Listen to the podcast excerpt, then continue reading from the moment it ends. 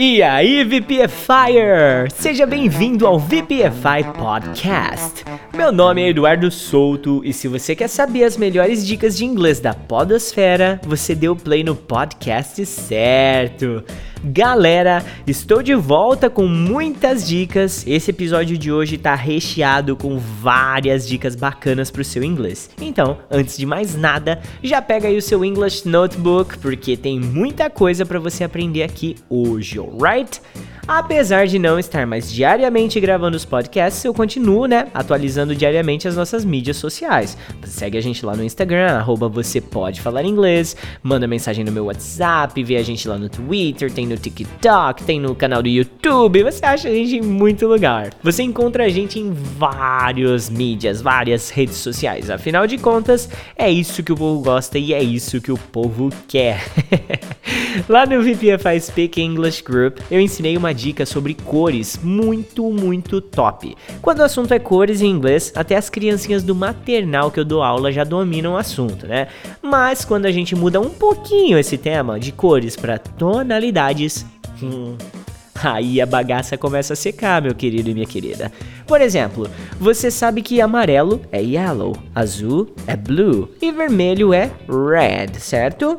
Se você precisasse falar sobre o tom de amarelo, que vira amarelado, ou de azul, que vira azulado, ou até mesmo de outras cores. Em português a gente usa o sufixo ado. E em inglês, você saberia? Nananina não, né?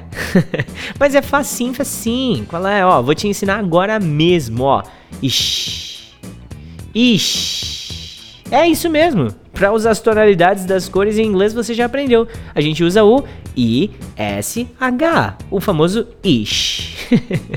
Por exemplo, amarelo, yellow, amarelado, yellowish.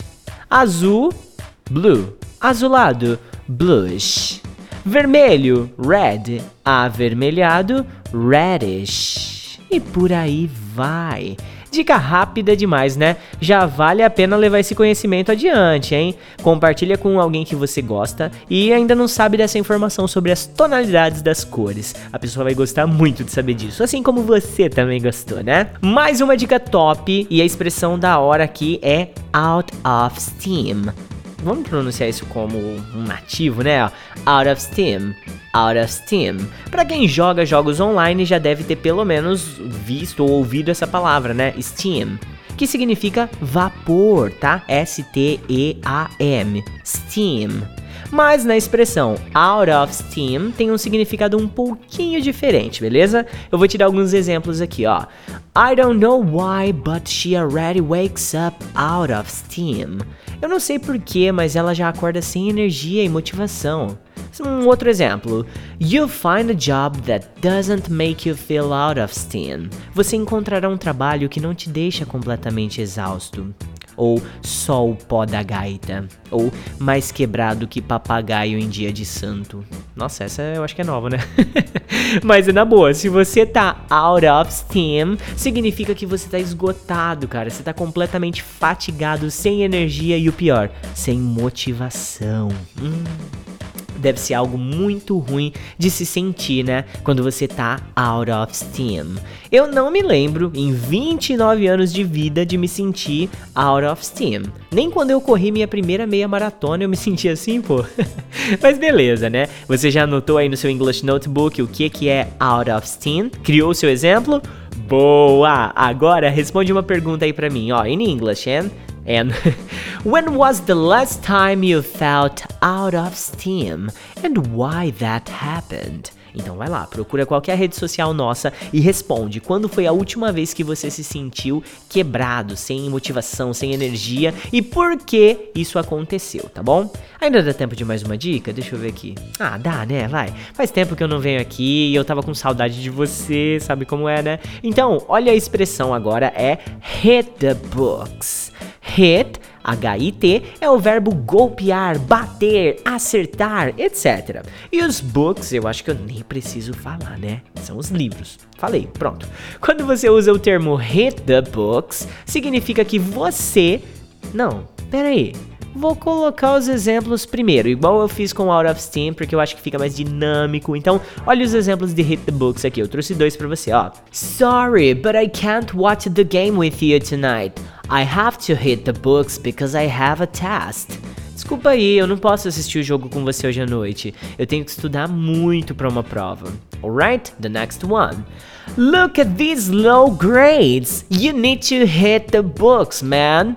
Olha essas notas baixas. Você tem que estudar para valer, cara. Viu só? Basicamente, hit the books significa então estudar para valer, estudar firme e forte, estudar que nem maluco, velho. Por aí vai, tá bom? É, galera, eu tô indo embora mais uma vez. Hoje eu só dei 5 aulas por enquanto, ainda tenho mais 8 para dar. eu sou o famoso busy teacher, né? Você já deve ter percebido isso, talvez. Mas é isso aí então. Eu quero saber quem chegou até aqui e quem ouve esse podcast até a última gota do nosso conteúdo. A hashtag maluca de hoje é 13 aulas por dia. Vai lá, se você chegou até aqui, manda pra gente em qualquer lugar, qualquer mídia social, hashtag 13 aulas por dia. Vale lembrar que todo esse conteúdo chega até você com o apoio do VPFI Speak English. É o nosso grupo de alunos de inglês que recebem diariamente trocentas e lá vai porretadas dicas de inglês com áudios pedagógicos, exercícios, atividades e lógico, né? Muita English interaction. Você quer fazer parte então da família VPFI Speak English? Fácil, pô. Manda mensagem aí no meu WhatsApp agora mesmo, 16 99752 2487 e eu já te ensino como você faz para participar dessa família que vem crescendo cada vez mais, alright?